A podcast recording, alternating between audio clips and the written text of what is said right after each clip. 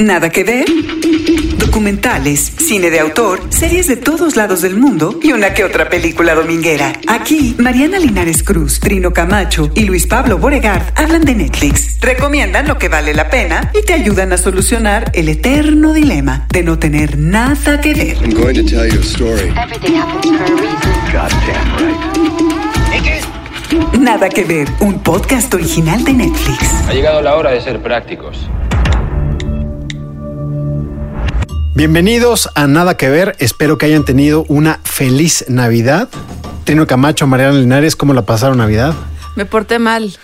Sí, yo también. Comí muchísimo. Un cuerno retorcido debajo de mi árbol. Sí. Así que me dedicaré toda la semana a estar debajo de las cobijas viendo películas. ¿A ti, Trino? Sí, me fue bien, me fue bien, Ah, pero. bien, qué bueno. Sí, bien, pero creo que Este comí de premio más. rindió frutos. Eh, comí, comí de más, sí, sí. Es demasiado, demasiadas cosas, demasiado, demasiado azúcar.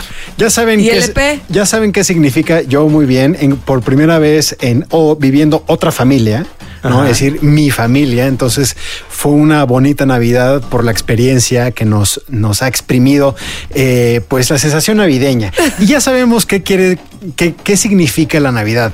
Significa eh, comida hasta el hartazgo Sí. y significa también mucho tiempo de los más queridos en la casa, ¿no? es decir, estamos con nuestras familias, nos reunimos, aunque nos veamos poco. Es una época también de, eh, pues, de estar con, eh, con familiares, con tíos, con primos, con gente que, eh, pues, no, no frecuentamos tanto.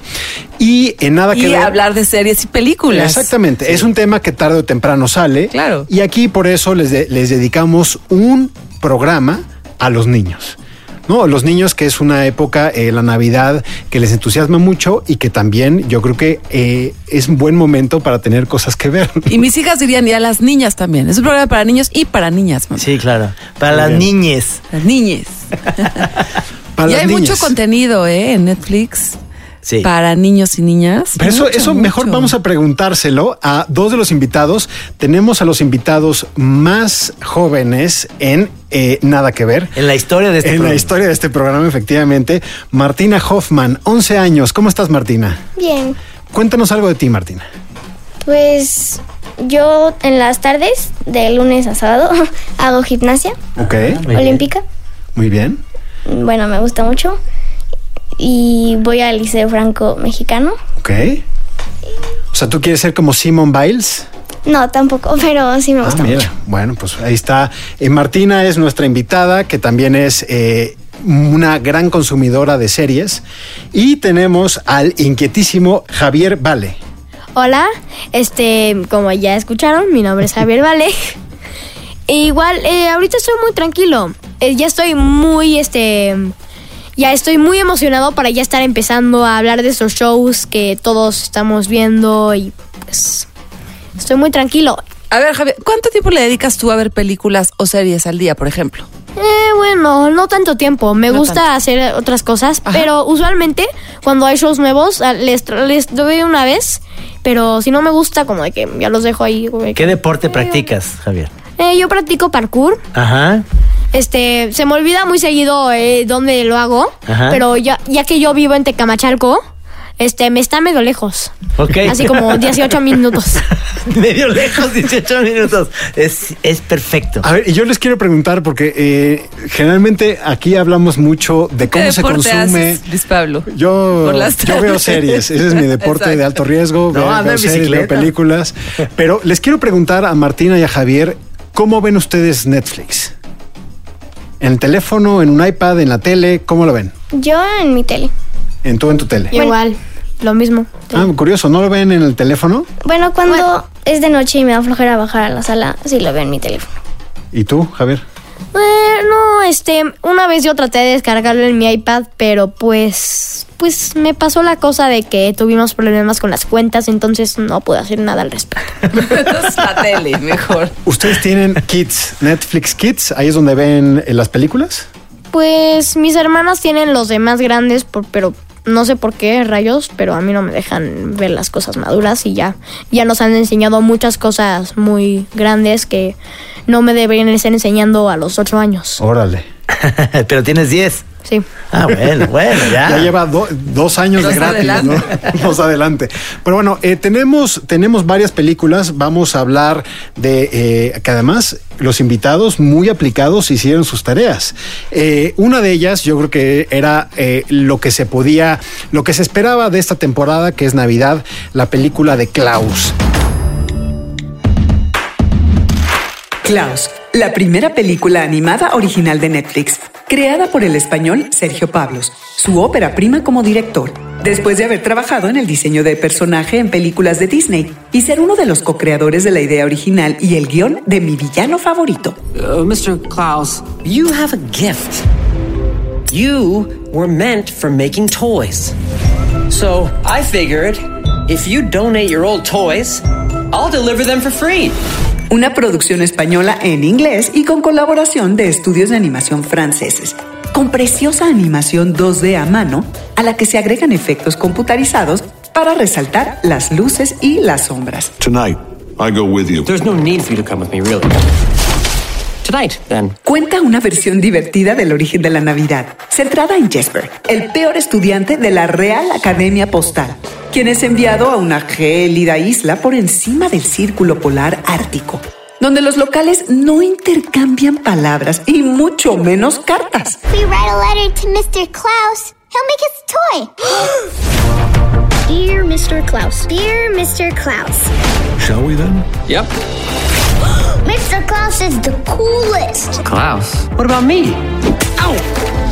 What the loser? Oh yeah. Well, if I'm a loser, then you're you're a you're a uh, you're you're, you're too far. You're gone. A punto de darse por vencido, Jesper encuentra a Klaus, un misterioso carpintero que vive solo en una cabaña repleta de juguetes hechos a mano.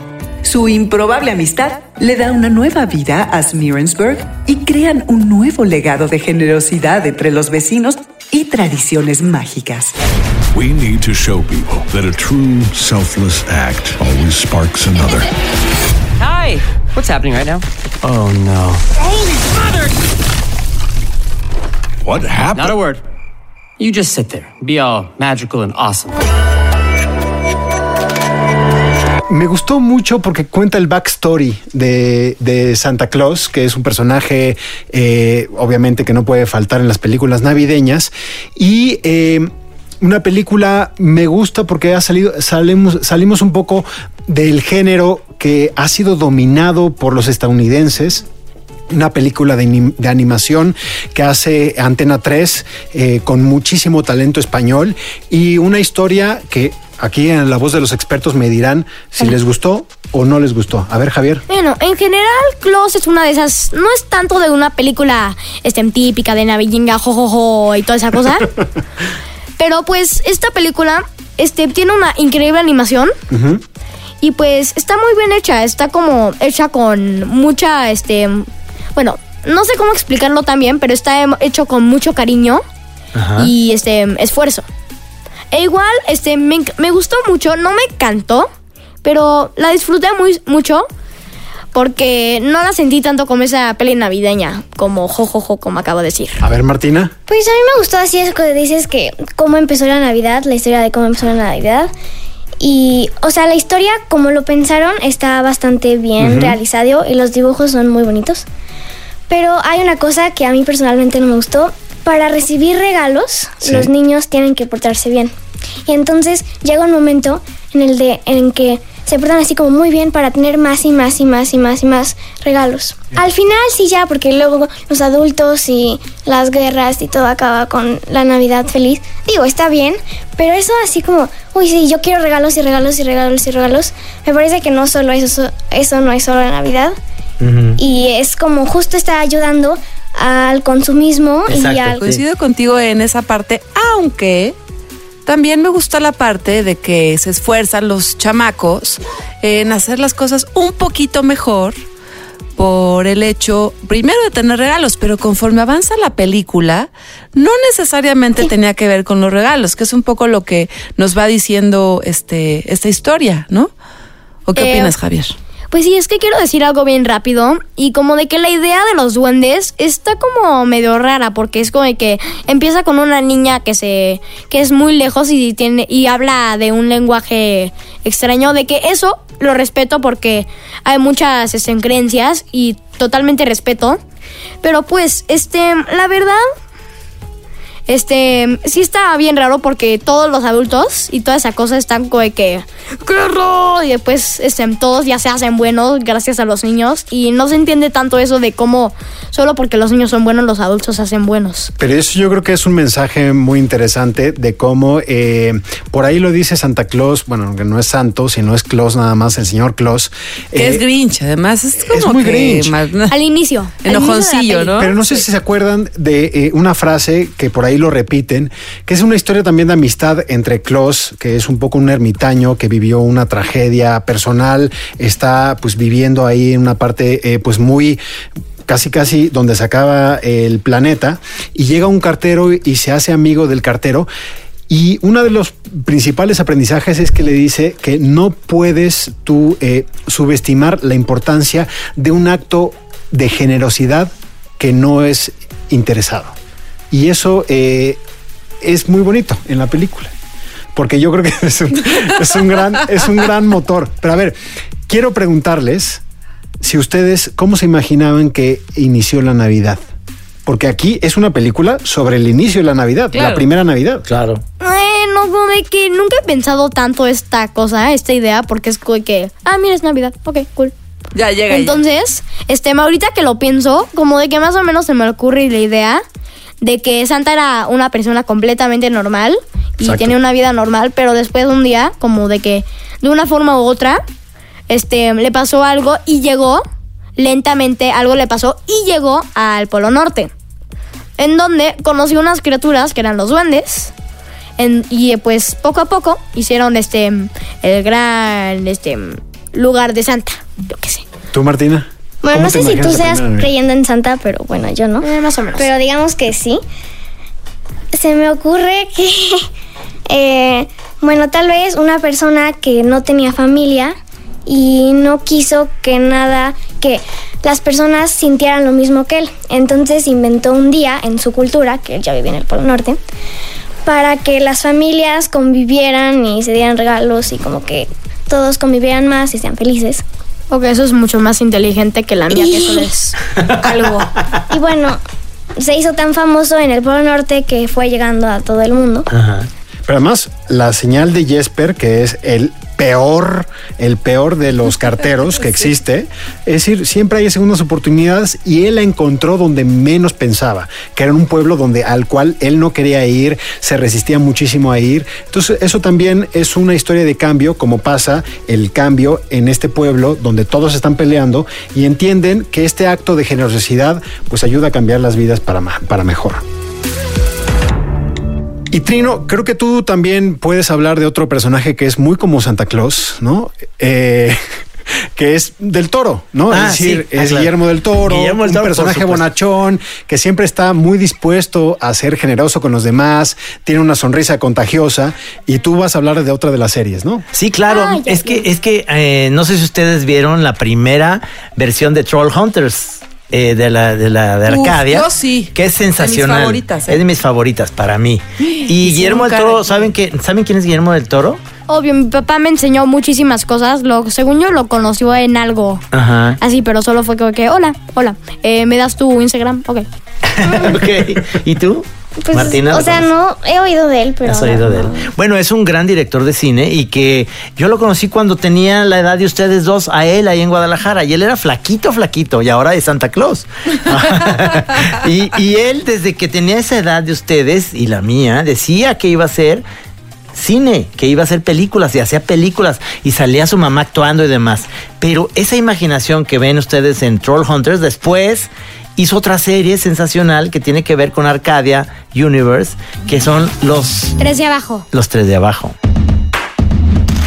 Trilogía de series animadas creada para Netflix por Guillermo del Toro y producida por DreamWorks Animation y Double Dare You. Universo en donde todas las series comparten los mismos lugares y la misma temporalidad, aunque cuentan historias diferentes. Con episodios de 23 minutos ya están disponibles y completas las dos primeras. Oh, it's 8 o'clock. We're so late, our kids are gonna have detention. Come on, come on, Tobes. Beneath your feet, there is a secret world. A vast civilization where good trolls live and evil trolls lurk. For centuries, these lands have been protected by one warrior. Give me the amulet, troll hunter. I'd rather die. The amulet will find a champion. You have been chosen. Troll Hunters sigue la historia de Jim y sus amigos, adolescentes que encuentran un misterioso amuleto y se topan con un reino secreto y subterráneo habitado por troles y otras criaturas mágicas. We need to design forms that no one will ever pay attention to. I have chosen three forms that people on the mud planet tend to ignore. A girl, a Latino. What is a Latino? You, Commander Vex, will be reconfigured as a senior citizen. Glorious! Destroy them all. We'll be perfectly safe here so long as we keep a low profile.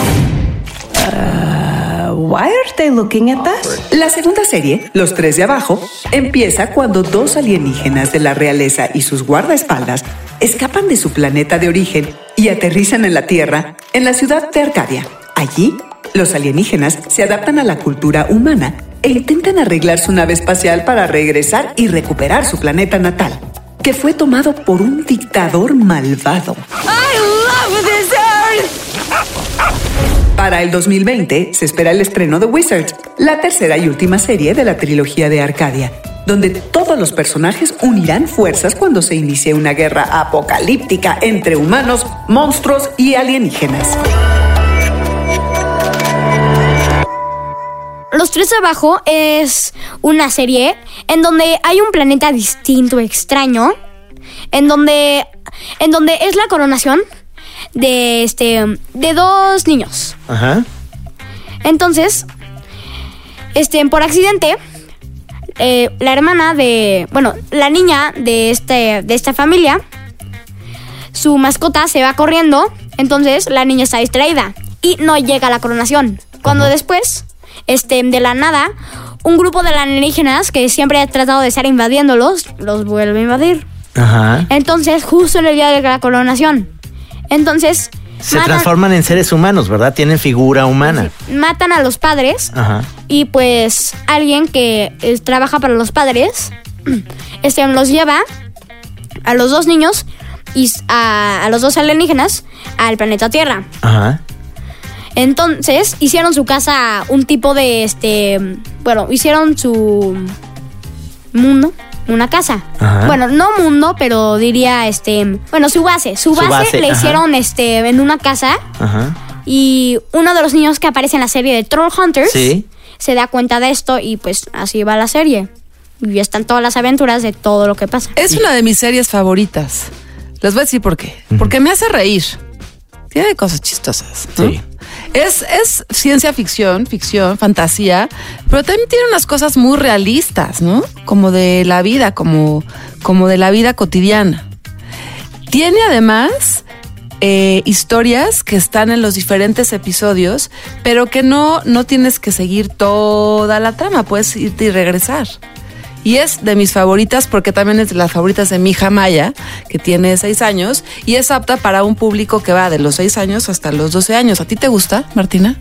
Pues yo eso nuevo no lo vi, pero había otra otras temporadas que no Sí. eran de dos niños que descubrían. Troll Hunters, ajá. Ajá. Sí, que vivían, que los, los Sí, que vivían- trolls vivían debajo de la tierra. Ajá. Esa me encanta y también me gusta esta, pero la primera fue la que me enganchó. No sé, eh, ¿te gustó? Yo solo vi las dos, el episodio, el primer episodio, la parte 1 y la parte 2 Ajá. del primero. Está padre sí porque es como muy muy ficción. Luego sí tiene como cosas de la vida cotidiana que son te pueden ayudar si estás en En situaciones. esas situaciones. Ajá. Ajá. Y te puede también di- divertir, reírte y pues sí. Sí, y además la animación está muy bien hecha. Sí. Es una animación Sí. eh, del mismo estudio que hizo Shrek. Sí. Y este, realmente muy buenos personajes. Y Guillermo del Toro eh, más o menos guía más o menos por dónde va la historia, pero hay escritores muy buenos, de, sobre todo que entienden muy bien la temática para niños, que es interesante, en donde puede haber estos personajes que realmente son monstruos que te pueden asustar, pero están hechos estéticamente muy bonitos. Bueno, yo la verdad, este, mi papá me ha enseñado los proyectos realmente los que hace Guillermo de Toro para las personas grandes. Ajá. Y pues eh, lo hace con mucho esfuerzo y le echa todo lo que puede para hacerlo increíble, como The Shape of Water. Sí, Eso está increíble. sí. ¿Y Hellboy? ¿Has visto algo de Hellboy? Este, mi hermana la quería ver, pero porque está, teníamos como nueve años, hace el- eh, la de nueva de 2018. Sí. La que eh, Luciana la quería ver. Yo la sentía que, no, está cool, yo la quería ver. Ajá. Pero pues mi papá y mi mamá dijeron, no. Habrá que, habrá que esperar un poco, pero Oigan, no te pierdas ¿Y Hellboy. qué creen? Va a haber una tercera parte de este de los héroes de Arcadia en una serie que se llama Wizards, que todavía no lo estrenan,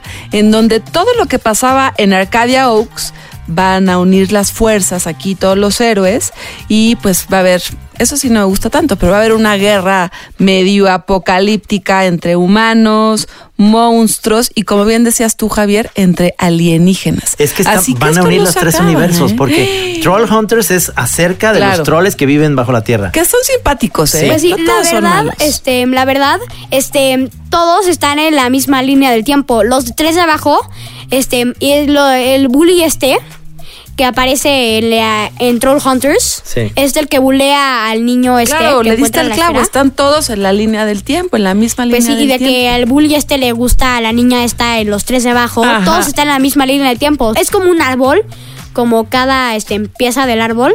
Cada tronco, cada eh, rama. Cada rama Ajá. este, tiene su propia idea. Pues Y todos unidos por un tronco. Pues sí, Lo supongo tienes que clarísimo. Sería muy grande. Así que también la recomendamos. ¿Y Una tú de las favoritas ¿Y tú, del Javier, año. tú crees que esas series donde sale una serie de ese tronco y luego tiene ramitas crean como cierta adicción? Eh, no, no es adicción, Ajá. porque yo un día, yo antes, este, yo de hecho, yo no vi los tres de abajo cuando me dijeron que lo vea. Yo estaba, cuando tenía ocho años, ahí estaba como, a ver qué series puedo ver, porque ya todas las series que ya vi ya se me aburrieron, Pato Aventuras, ya vete de aquí. Ajá. Entonces, este, me estaba buscando todo. Cuando después me topo con los tres de abajo y me quedo como que, ay, esta serie otra vez, porque le estaba viendo muy seguido, me está apareciendo. Entonces finalmente le pico, pues me gustó. Ah, pues, Muy bien. Solo es- vi como los primeros cinco episodios y después ya la dejé porque salió otra serie que me gustó más. A veces es, es un poco difícil ¿Cuál? mantenerse con las series, ¿verdad? Pues sí, la verdad, pero ya que es una serie de Guillermo del Toro, cuando me di cuenta, me quedé como de que "Ah, esto es muy bueno. Y después cuando le di un doble vistazo, me di cuenta de que la serie sí está muy bien hecha y tiene su lógica. Pues es el universo que ya ha creado eh, del toro y con estas series animadas. Curioso cómo se van enredando, que es lo que vemos luego, eh, que son chavos que van creciendo y luego las películas ya tienen esos universos que se interpelan. Sí. ¿No? Oye, Martina, ¿tú crees que es eh, buena esta, esta serie para niños y niñas a partir de qué edad tú dirías? Pues igual y ya a los 12 ya es como, uy, sí, troles, aliens o pues Ya no tanto. Pero igual y 10, 11 sí. Sí, ok. Y para como chavas de 6. También. Sí. Sí, porque tienen como la imaginación muy abierta. Ok. Ajá. Y les puede gustar bastante. Perfecto, como de 6 a 11, dice Martina. Genial. A ver, Javier, nos estabas diciendo que dejaste de ver Troll Hunters porque otra eh, captó tu atención, otra serie. ¿Cuál era? Bueno, esta, de hecho, era Pato Aventuras. De hecho, este, es que cuando salió el remake hace dos años, creo, este, realmente como me quedé como que, mm, es que me gusta porque me gusta la idea, me gustan las voces, todo se ve bien cool. Entonces, como ya que la serie es bien como para niños, tenía, la vi hace un año, empecé viendo y pues me llamó la atención y me di cuenta de que, de que le puedo dar un tiro. Pero después este, eh, ya no han sacado ninguna temporada. Entonces, ahorita no he estado viendo los tres de abajo. Pero, este, ahorita, si sale una si ya siguen saliendo series que están bien como de que ah, no me da ganas, puedo volver a echar los tres de abajo, porque los tres de abajo, este, lo puedo estar viendo, porque pues lo siento bien simple. Ahora es curioso que la ciencia ficción sigue siendo un género, eh, es decir, se Dominante. habla- dominante en, en los tres de abajo, pero curioso, Trino, que ahora sí te voy a, a viajear, pero que tienes, eh, tienes, pues, digamos, una serie que compartes con una generación. Totalmente. Es que yo les voy a platicar. Perdidos en el espacio, Lost in the Space, que está ahora en Netflix. Eh, yo la veía, la, la original, cuando yo tenía su edad, de ustedes. Y cuando México era, cuando este país era como Corea del Norte. Es decir, nada más la tele pasaba en tres canales y no era la carta, sino que tenías que ir a jugar fútbol a las tres, acabar a las cuatro y media, porque a las cinco empezaba Perdidos en el espacio. Entonces tenías que llegar a y si lo perdías, tenías que ir a la escuela a platicarle con tus amigos, decir, ¿de qué, qué trató el episodio de ayer? Porque ya no lo repiten. Lo vuelven a pasar dentro de cuatro o cinco meses. Así era antes la tele. Y era Perdidos en el Espacio, la original, donde salió un robot que decía, peligro, Will Robinson. igual, igual que en esta, pero es un robot hecho de metal por humanos. Esta serie me encanta. papel aluminio, y Es- papel y aluminio. papel aluminio. Y mucho, y mucho látex en- y foquitos. Era muy chafa, la verdad. Este, pero me encantaba. Cuando era niño me imaginaba esto. Ahora hacen una versión que yo quiero que me platiquen. ¿Qué opinas, Martina, de esta nueva versión de Perdidos en el Espacio, que para ti es la nueva? Bueno, a mí me gustó mucho porque, bueno, una vez tampoco, o sea, no sabíamos qué ver. Y estábamos los cuatro, bueno, mi papá, mi mamá, yo y mi hermano. Y nos encontramos esta serie que nos quedamos como muy picados en ella porque es de mucho suspenso. Sí. Eh, bueno, a mí me encanta el suspenso. Es la aventura de perderte en el espacio, Ajá. ¿no? Perdidos en el espacio, remake de la clásica comedia infantil de los 60. La segunda temporada estrena el 24 de diciembre con 10 episodios de 45 minutos a una hora. Una historia de ciencia ficción y aventura para toda la familia. We're lost. No kidding. This is Will Robinson of the 24th Colonist Group. I'm the first human to discover evidence of an alien intelligence. Creada y escrita por Matt Sasama y Burke Sharpless. Protagonizada por Toby Stevens, Molly Parker, Taylor Russell, Mina Sundwall, Maxwell Jenkins y Parker Posey. What is that? It's okay. Will! He's with me. En el año 2048, la familia Robinson es elegida para una misión en la Resolute, una nave espacial interestelar que transporta a familias escogidas para colonizar un nuevo planeta en Alpha Centauri. There's a rule that's written in stone. Robinsons stick together. It's safe out there. You don't know what you might find. Los Robinson y demás colonos aterrizan en un planeta cercano habitable, donde deberán luchar contra un extraño ambiente y enfrentar problemas personales mientras intenten encontrar la manera de regresar a la Resolute. Anchors away. Can we just get where we're going once without crashing? Everyone, strap in. Will, come on! Thinking about the robot? I wish he was here too. We need to find him. We have to at least try. That robot is the key to everyone's survival.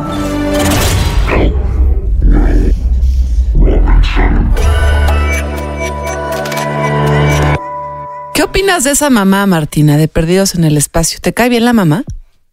Sí, sí, es este un poco dura Ajá. eh, con los niños y como que quiere que siempre resalten en todo. Ay, sí. Cansadísimo Y- esa mamá. Es una mamá diferente a la mamá que yo vi. La mamá que yo veía nomás hacía pastelitos. Pero esta mamá es muy adecuada a estos tiempos, que es una mamá que además de ser una científica connotada, salva a la familia en muchas ocasiones por la inteligencia, pero también es dura. Tienes razón. Yo, de la verdad, este, ya que estaba viendo Trollhunters, Ajá. este, me perdí 40 minutos. ¿Cómo me perdiste en el espacio? parte 1 y parte 2. Ajá. Entonces, cuando me tocó ver Perdidos en el Espacio, Lost in Space, Ajá. este, solo me dio la chance de ver como media hora y paré justo en el momento cuando había, cuando estaba una cena en donde Will Ajá. estaba viendo la vegetación en este mundo extraño. Sí. Pero entonces, este, yo ya no pude ver nada más. Pero la verdad, por lo poco de mí que vi, de que al inicio me sentía como de que no vi tanta la personalidad de la mamá, Ajá. pero poco a poco, ya que yo no le ponía, yo no le estaba poniendo tanta atención a las escenas en donde ya habían sobrevivido esto del espacio. Este, porque yo ya sabía, esto ya no me importa, porque prefiero ya estar escuchando lo que pasa, porque me piqué. Ajá. Entonces no le adelantaba solo como de que pensaba que, ok, break, ya. Entonces no vi tanto a la mamá, Ajá. pero por lo que vi en las escenas del espacio, la verdad sí pensé de que sí era como de que tienes que hacer esto perfectamente y es muy desesperada y por- como de que siempre es tanto así. Ajá. ¿Viste el ro- ¿Vieron al robot? Sí. Eh, ¿Qué yo te, no. ¿qué yo te no pareció llegué. el robot, Martina? Está, la verdad es que, bueno, como, como lo hicieron, o sea, está muy bien hecho, Ajá. parece muy, muy real. Ajá. Eh, y es, aunque no hable en sí, o sea, es como hace ruidos, Solamente danger, danger. Ajá. eh, como que entiende lo que está pasando con toda la familia y que están perdidos. Sí. Em, y Y tiene una conexión especial con, Con Will, Will. ¿verdad? Ajá. ¿Eso qué te pareció? Está padre porque justo es el niño chiquito Ajá. que es el inocente, o sea, es inocente, bueno, inocente. Pues, que lo encuentra y pues se hace amigo de él y encuentra una conexión porque Sí, hay una conexión porque de repente pues, es el niño que va con una familia, el cual además eh, está la mamá, el papá. Y, y él es un experto en hacer, en hacer robótica, es como un niño genio que salió un poco con la inteligencia de la mamá y del papá combinado. Pero hay un personaje que es ahí oscuro, que es la doctora Smith. ¿Qué opinas de ese personaje? Bueno, me parece es una persona, bueno, a mí me desespera mucho porque Sí. ella les les pone muchos problemas que podrían no tener.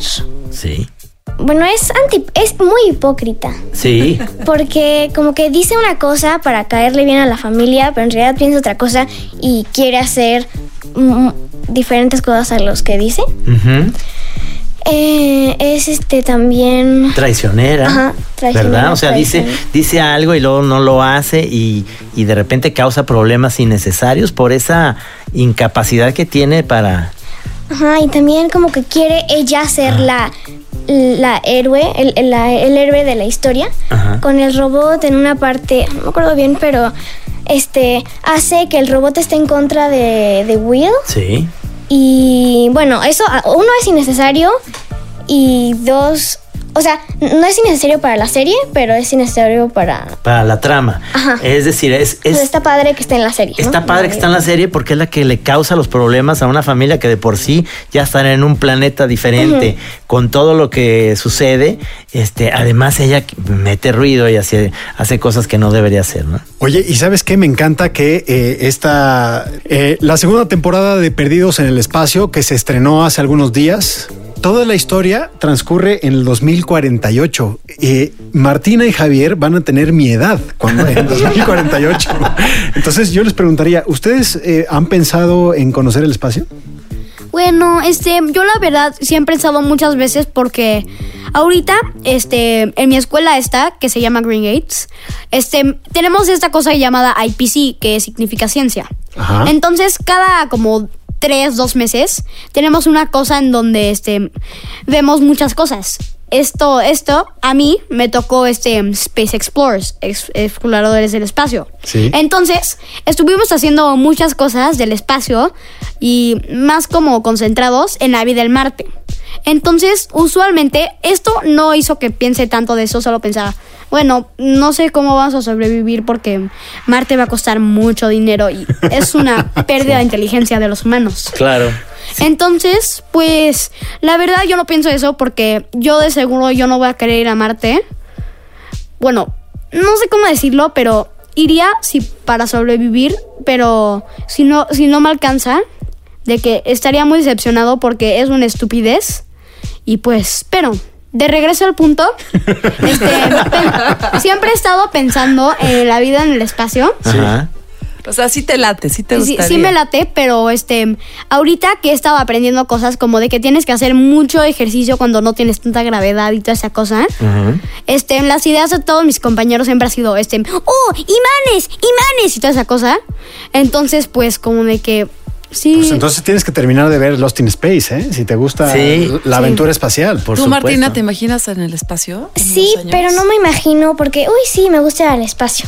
Sino porque, o sea, el planeta como está con el calentamiento global, en algún momento se va a acabar y, o sea, igual hicimos hacer algo, pero ya muy tarde. Y entonces de la tecnología, es que güey, la ciencia no me preocupa mucho porque va a ir avanzando conforme tenga que ir avanzando. Y si lo necesitamos de verdad, hay científicos y los ricos de todo el mundo van a poner dinero para poder avanzar la tecnología e irse a vivir a Marte, a Júpiter, a donde sea. Claro, pero además podemos salvar al planeta si, te- si, t- los- si todos los humanos empezamos a pensar como ustedes dos. Ustedes ya tienen una conciencia ecológica y padre de lo que puede pasar. Yo a mí me da miedo ir a Iztapalapa, por ejemplo, si me pierdo, pero no tengo que ir a Marte. Pero tienes güey para salir de ahí, gracias a la tecnología. Oigan, y hablando de salvar el planeta, a mí me gustó mucho una película que se llama Pachamama, que justamente tiene que ver con dos niños que se llaman Tepulpai y Naira, que quieren salvar su, pues, su región, su montaña, a través de pues unas aventuras, porque parece ser que un malvado, como siempre pasa en estas historias, se confisca una huaca, y la huaca es esta escultura que hace que su tierra justamente tenga eh, pues eh, todas estas plantas para que la gente pueda comer. A mí me gustó mucho porque es una película que no tiene que ver con todas estas historias sofisticadas que hemos ido contando, en donde hay muchos personajes, en donde pasan en diferentes eh, lugares, sino que simplemente es una historia en donde hay dos personajes y, lo que buscan es eh, que su tierra pues siga siendo fértil. Es una película que además eh, le gusta mucho a justamente al público más chavito, es decir, como de los cuatro a los ocho años, y es una película que tiene dibujos animados sencillos. Pachamama, película animada de poco más de una hora. Estrenada en 2018. Realizada en Francia, coproducción con Luxemburgo y Canadá. Escrita y dirigida por el argentino Juan Antín, con música de Pierre Hammond. Cuenta la historia de dos pequeños de la cordillera de los Andes, justo en el momento de la llegada de los españoles, liderados por Francisco Pizarro a tierras peruanas. Oh, Pachamama, your children are all gathered here to honor and thank you for this harvest. Our Waka protects our village, our most precious treasure. Los pequeños Tepulpai y Naira, acompañados de una llama y un armadillo, se lanzan a la aventura para recuperar uno de los símbolos más importantes de su pueblo, arrebatado por los españoles. It's the great collector. The only one who protects you is the great Inca. This statue I am confiscating. You cannot do that. They're taking away all our crops. We'll have nothing left to eat. Good luck to Popeye. Pachamama, we won't let you down. You'll be proud of us.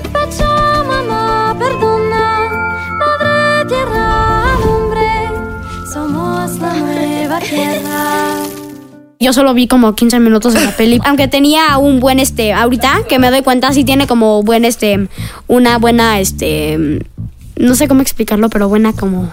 Moraleja. Sí, mensaje. buena moraleja. Ajá. Buena mensaje. Había que aguantar un poquito. Pero pues le tuve que aguantar porque como de que yo ya no, ya no veo esas cosas para mi edad porque antes era como de que, uy, ¿ahora qué va a pasar? Y toda esa cosa, entonces. Te entiendo. Lo que pasa es que Pachamama tiene dibujos mucho más sencillos, ¿no?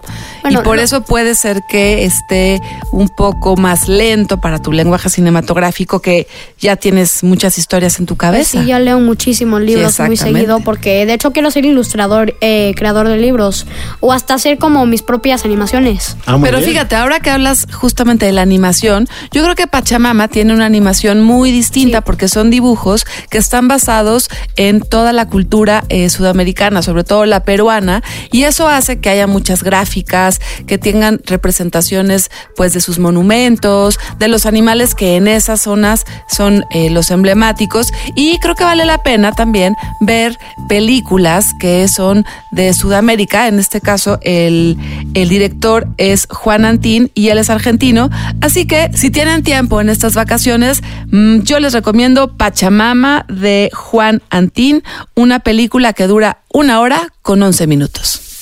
Y para cerrar este especial de niños, vamos a cerrar con lo que llaman un verdadero blockbuster. ¿no? Que yo creo que esta es una película que ustedes eh, fueron a ver y que pro- muy probablemente ustedes repitieron eh, en Netflix, que se llama Cómo entrenar a tu dragón. A ver, Martina, tú ya vi que afirmaste con mucha enjundia.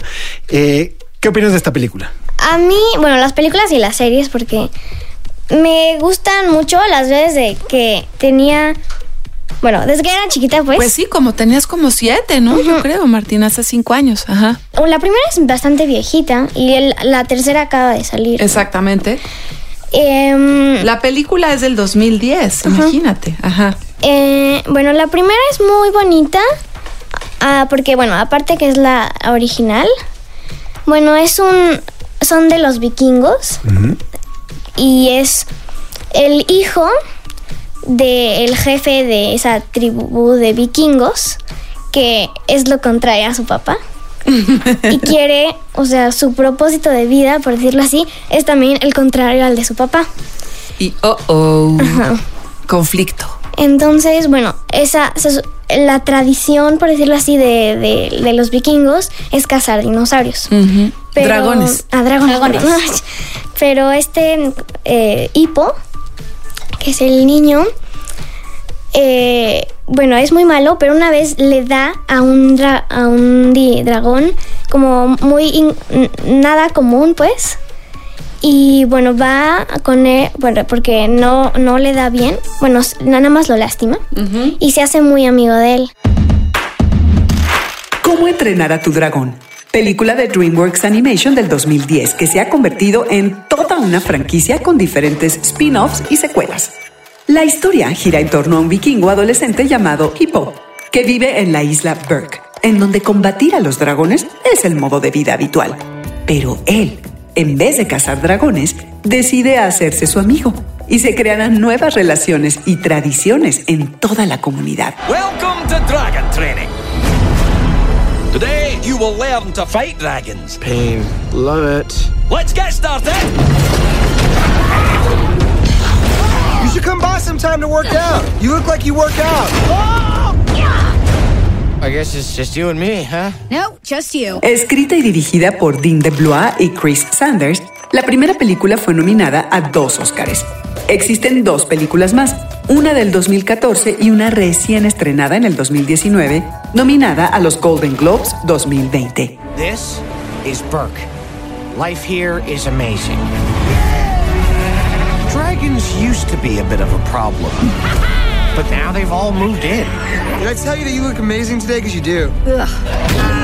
And with Vikings on the backs of dragons, the world just got a whole lot bigger. Además, en Netflix existen dos series que siguen utilizando al universo y sus personajes. La primera, Carrera al Borde, está ya terminada y cuenta con seis temporadas de 13 episodios de 20 minutos cada una. Y en septiembre de 2019 estrenó una nueva serie del universo, Dragones, Equipo de Rescate, de 14 episodios y pensada para los más pequeños de la familia. La animación, los personajes son bonitos. Hay más lindos porque no están hechos a mano, son Sí. de computadora, pero están muy bien hechos. Entonces, y también es, es una película de acción. Exactamente, una película de acción y de fantasía, ¿no? Porque vamos a ver, pues, m- eh, un poco como los, los troles que hablábamos hace rato, que son animales eh, mitológicos, ¿no? Eh, que hablan de un periodo eh, de la vida, que son los dragones, que no, no, no existieron, existieron los dinosaurios, pero es un poco la fantasía y la fantasía en Europa, como los vikingos, que es más o menos de la misma zona donde, provee el, donde proviene el mito de los troles. Eh, Y aquí recordarles que no solamente es una película, es un universo completísimo, porque son varias series. Eh, justo en septiembre de este año se estrenó la última, última serie que es un poco para, para las audiencias más pequeñas, yo diría, porque son eh, cuando ellos eran más chiquitos, los personajes, cuando tenían menos edad, tenían que ser a como 6, 7 años, pero trata de lo mismo, trata de los dragones, de la relación de los vikingos y las vikingas, porque hay muchas personajes que son niñas con estos dragones y cómo estas relaciones en cada episodio pues van sorteando pues nuevos retos, eh, obstáculos, no solamente físicos como sería trepar en alguna montaña, sino también como de amistad, que de pronto ellos se pelean y no saben cómo, cómo salir de, de esos conflictos y a veces los dragones los ayudan. Eh, ¿Cómo entrenar a tu dragón? Es un universo completísimo.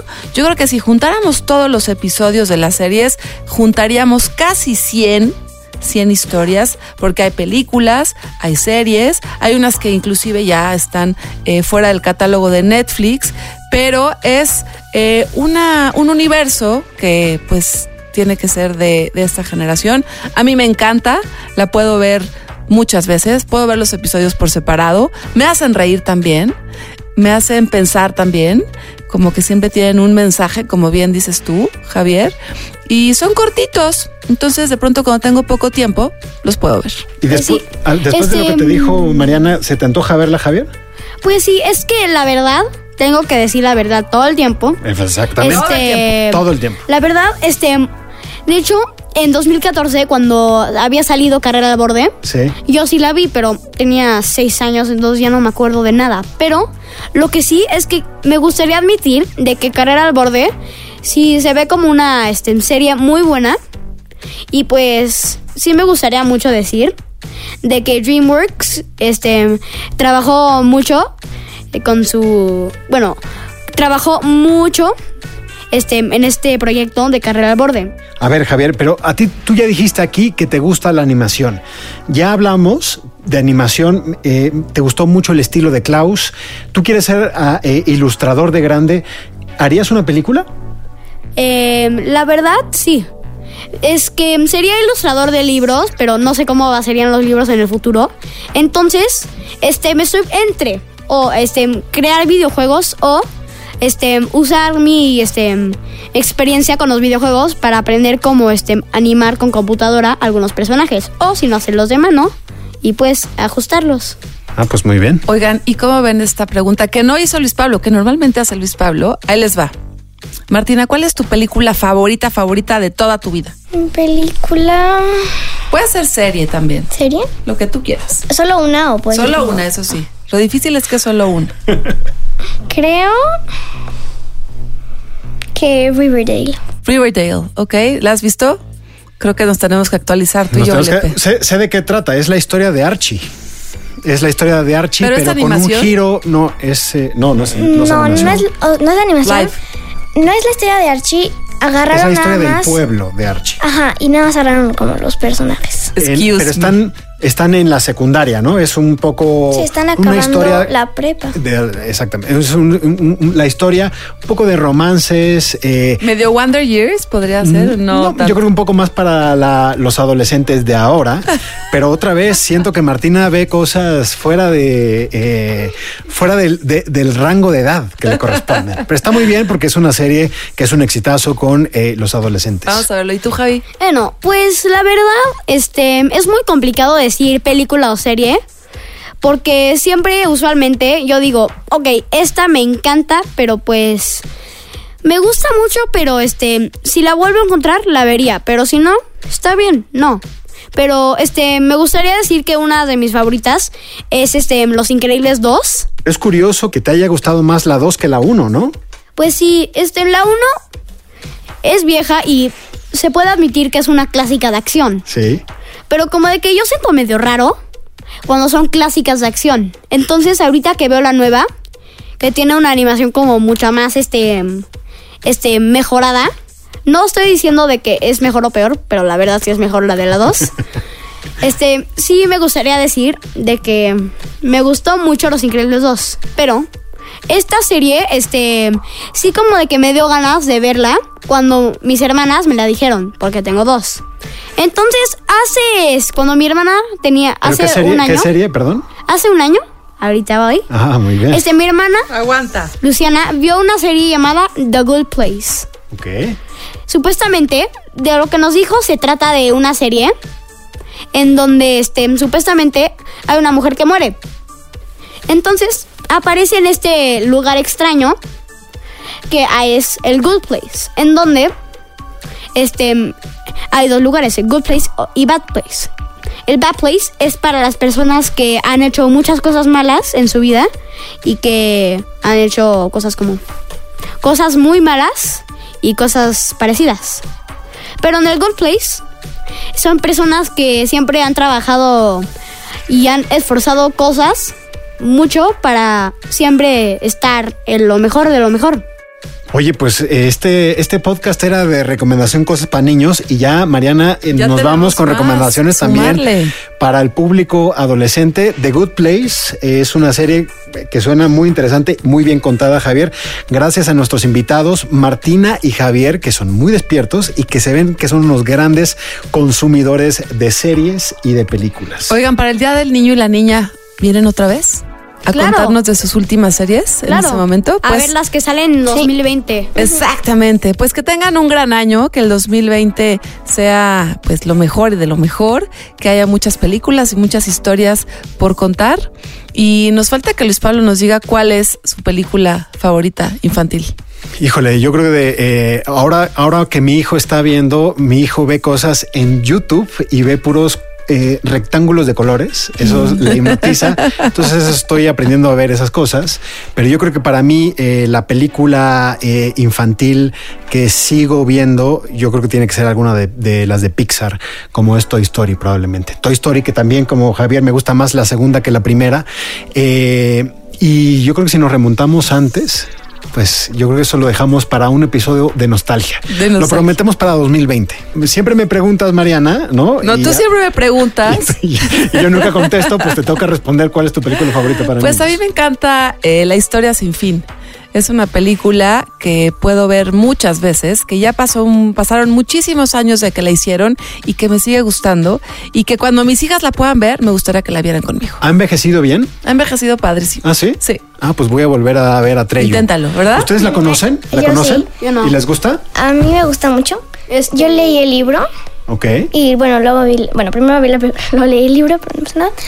Y sí, porque sí tiene eso, o sea, aunque sí se termina, no se termina. He ahí la magia de esa película. Exactamente. Y todos hemos cruzado los pantanos de la tristeza. ¿Y tú, Javier, la vas a querer ver? Bueno, este, yo nunca he escuchado de ella. Pues mira, ya te vas con una recomendación que para eso viniste a nada que ver, eh, para que la apuntes. La historia sin fin. Es un libro también que te gusta leer de Michael Ende. A ver, O es de Mijael, esos Mijael largos y Ende. grandes. Mijael Ende. No, es un libro muy pequeñito. Hace sentido porque historias sin fin.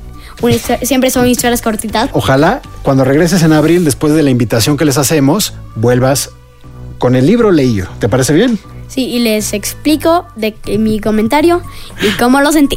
Pues muchas gracias. ¿Se la pasaron bien? Sí, muy. Perfecto. Muchísimas gracias, Martina, por venir. Mm, Gracias. eh, la verdad es que valió mucho la pena haber faltado a mi entrenamiento.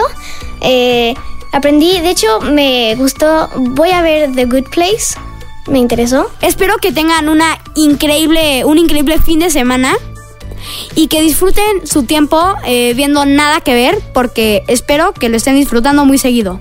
Perfecto, Javier. Qué gran despedida. Yo no tengo nada más que añadir, más que The Good Place está obviamente en Netflix, donde lo puedan ver.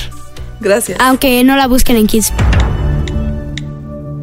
Estas son las recomendaciones en nada que ver para la época navideña. Les prometemos la próxima semana le tendremos lo mejor de 2019. Ya estamos listos para discutir, eh, pues ahora sí que nos vamos a remangar las mangas para eh, hablar de las mejores series, películas y documentales que están en, en Netflix. Pero hasta aquí llegamos en este especial para los niños. Y bueno, pues aprovechar que es nuestro último programa del año. Gracias por todos estos jueves de compartir eh, películas, comentarios, críticas, preguntas. Y gracias compañeros por... Gracias, gracias Pues este a los- año nada que sí. ver, que ha estado a todo dar, ¿no? Es un equipo muy bonito. Gracias pasa? Mariana, gracias Luis Pablo, Gracias, la verdad. Tano. Feliz Navidad, feliz año y vienen cosas sensacionales series y películas que ya me imagino que vamos a platicar con mucho gusto en 2020, que creí que era el futuro, imagínate, perdidos en el espacio. 2020. Gracias a Giselle Ibarra también, a Sí. Andrea Espano y a Hugo Santos que hacen posible también este eh, podcast semana tras semana. Ellos están detrás de la máquina. Y nos escuchamos la próxima semana. Hasta aquí lo dejamos en este Nada que ver.